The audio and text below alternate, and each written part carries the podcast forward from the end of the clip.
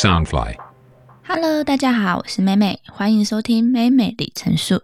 你们听我说，我听你们说，让我们的所有变得更有价值。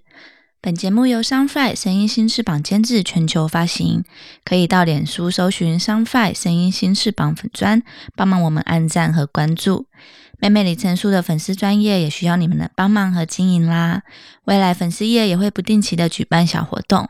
如果大家有想跟我说的话，或是想跟我分享的故事，欢迎讯息给我。还有记得帮我去按赞关注粉丝页喽。今天我想说说比较沉重的话题，但我的心情不想非常的低落，所以还是尽量保持开心的一些感觉。呃，是关于我生产前和生产后，嗯，忧郁、抑郁的心情。我知道这是比较难正视和面对自己的一件事情，会变得随时在检视我自己，或是放大的去看待那些心情。然后手足无措，不知道该怎么办。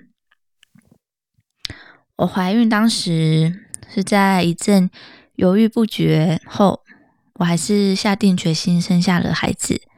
虽然我在整个孕期是十分期盼孩子的降临，但面对不同的阶段和过程，我的心情还是很复杂，无时无刻都被情绪牵引着心情。最明显的是，我变得多愁善感，好多的情绪让我自己都不认识我自己了。举例来说，我会一点小事情就很爆笑，然后一点小事情我就会爆哭，然后不断的觉得以后啊怎么办，人生好困难，而且很怀疑我自己现在到底是谁，到底在干嘛。然后做这一些，或者是下定决心这一些，是不是正确的啊？等等。记得那时候常常认为自己的人生就是在等着孩子的出生。渐渐的，我在怀孕的喜悦中添加了很多不好的，或是很负面的那一些感受跟心情。整个孕期，我回到了台湾待产检查。也开始在准备我的未来。我打算一切就从台湾再开始。面对未来还是很迷惘的，可是我心里也不是太担心，因为一方面我觉得遇到事情和问题，没有什么事是过不去、解决不了的。可能会很辛苦，但我不怕啦。我只怕比较会影响到小孩。我不希望我的女儿受到一点的伤害。我常常高估自己能平衡好心情跟生活，但能有这样的想法，会让我比较不容易沉溺在低迷的心态。现在回头想想，可能一方面我有一点拿刚生产完和照顾宝宝当做我的借口。当我不想有压力的时候，当我不想去面对的时候。我就呢会拿照顾女儿来当我逃避最快的理由。当时我怀胎三十七周的生活，我尽量让自己过得精彩一点。我知道我过得已经是比其他人来的幸福轻松了。我没有在工作，而且我住在娘家，我没有另外一半的烦恼，也没有公婆要侍奉。我依然在做我自己，照着我的心情去生活。我会出国，会找朋友休闲娱乐，只要是在不影响宝宝的状态之下，能让我的心情好一点的事情，我都会去尝试，也会去做。除了身体比较累吧，另外让我有点在意，又会强装无所谓的，就是我每一次去产检，我都是一个人，说不羡慕是骗人的，心中多少都会渴望另外一半。可能牵着我啊，一起期待这个生命的来临。但每一次产检完，我都会对着宝宝说话，因为宝宝就是我的全部嘛，他也只有我，所以我必须要很勇敢，很勇敢。产前的问题，我想应该都是荷尔蒙改变的关系，开始会想的很复杂，担心的很多。和对一切没有安全感，情绪来得很快，或是身边的家人朋友压力等等累积下来，我真的觉得每一天都很不快乐。毕竟十个月的时间不长也不短，但你要影响人，你要影响一个人，这这样的时间也足够了。当我开始感觉到很抑郁的心情，那心情我后来知道是累积成忧郁症的开始。我的个性本身是很固执、爱钻牛角尖的，很容易搞得自己一点事情就很抑郁，尤其自己解不开的结，我就会一直挂在那边，每一刻都在注视着。通常忧郁说的是短期时间内。较轻微，嗯，应该说，通常抑郁说的是短期时间内，然后状况比较轻微，而且是有明确原因能好转的症状。那忧郁呢，就是心情低落主要特征。如果你忧郁久了，你就会习惯它，然后它也会习惯你，然后开始会霸占你的生活，影响你的作息。严重一点，你就会觉得变得不知道怎么去生活，怎么呼吸，感受会觉得非常非常的难受。十个月的时间是宝宝陪着我，抑郁的心情陪着我。夜深人静的时候，真的会想的比较多，尤其是我对未来的事情一切未知，也不知道会发生什么事。亲人朋友的眼光、舆论压力，也会深深影响我的。我，或者是我身边比较亲密的，像我父母之类。虽然我没有另外一半，但我不再像是以前一个人可以无所谓。现在多了一位要负责的小孩，还有就是要顾及，因为支持我的父母对外人也好，对亲戚的压力，有时候也会有伤心难过等等的感受。但这一切随着时间，也让我的压力瞬间有多蛮多的。因为心情不好，渐渐的睡不好，也因为肚子越来越大，我无法好好的睡觉。当你的睡眠品质变差了，你的生理状况也会开始的不一样。我的身体会感到越来越越来越不舒服。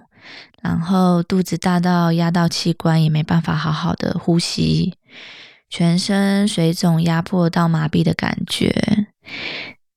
所以当时我晚上真的是没办法睡觉，然后也真的不知道该怎么办。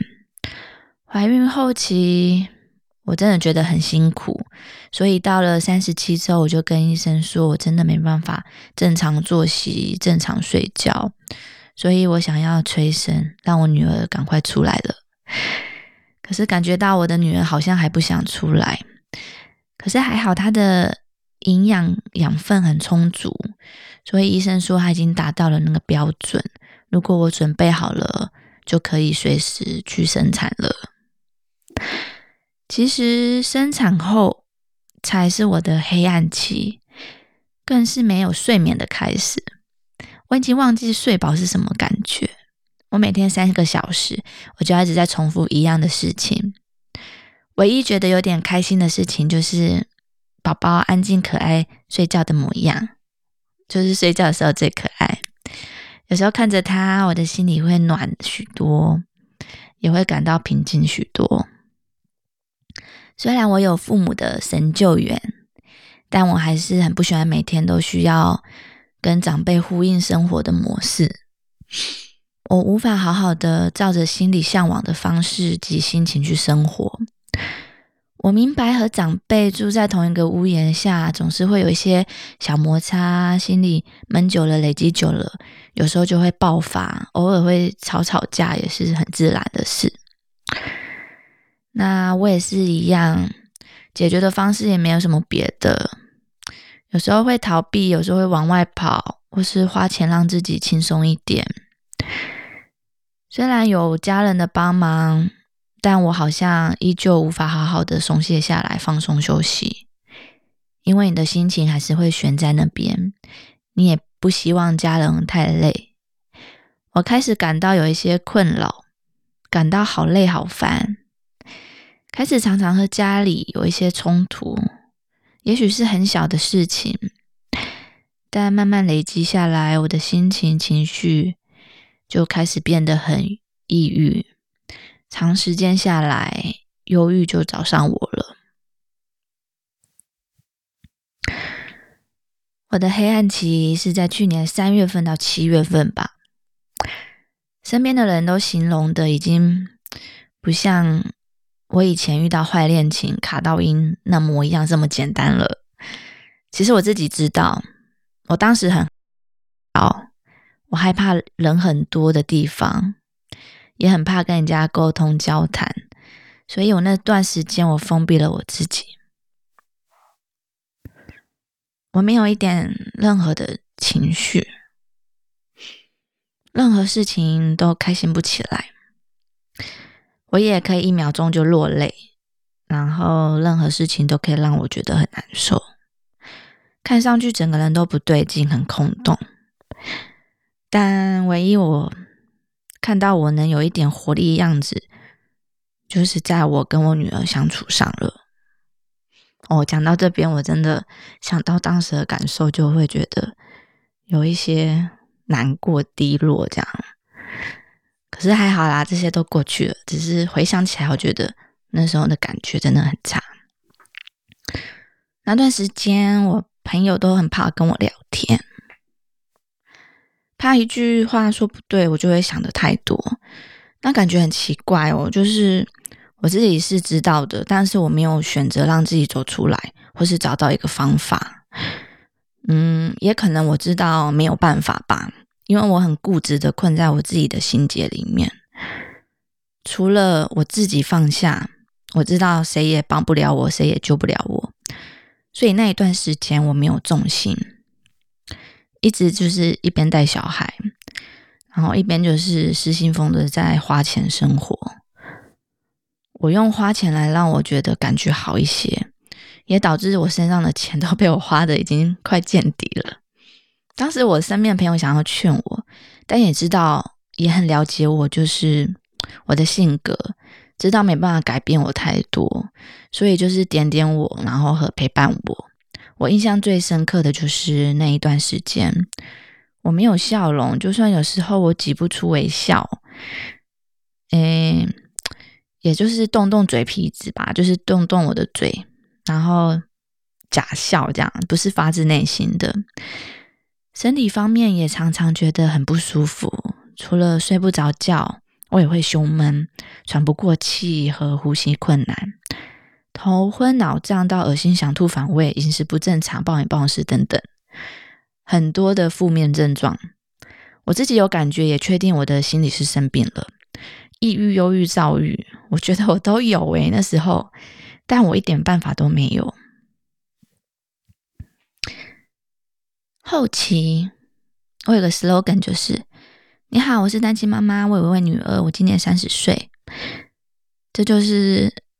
近期的自我介绍，那一开始我会觉得说这样子讲有点不好意思，但我现在已经习惯了，而且还有一点的的感觉，好像是感觉人生今年才重新开始，可能因为去年二零二零真的是状况不太好，又不是很安分平安的一年，那。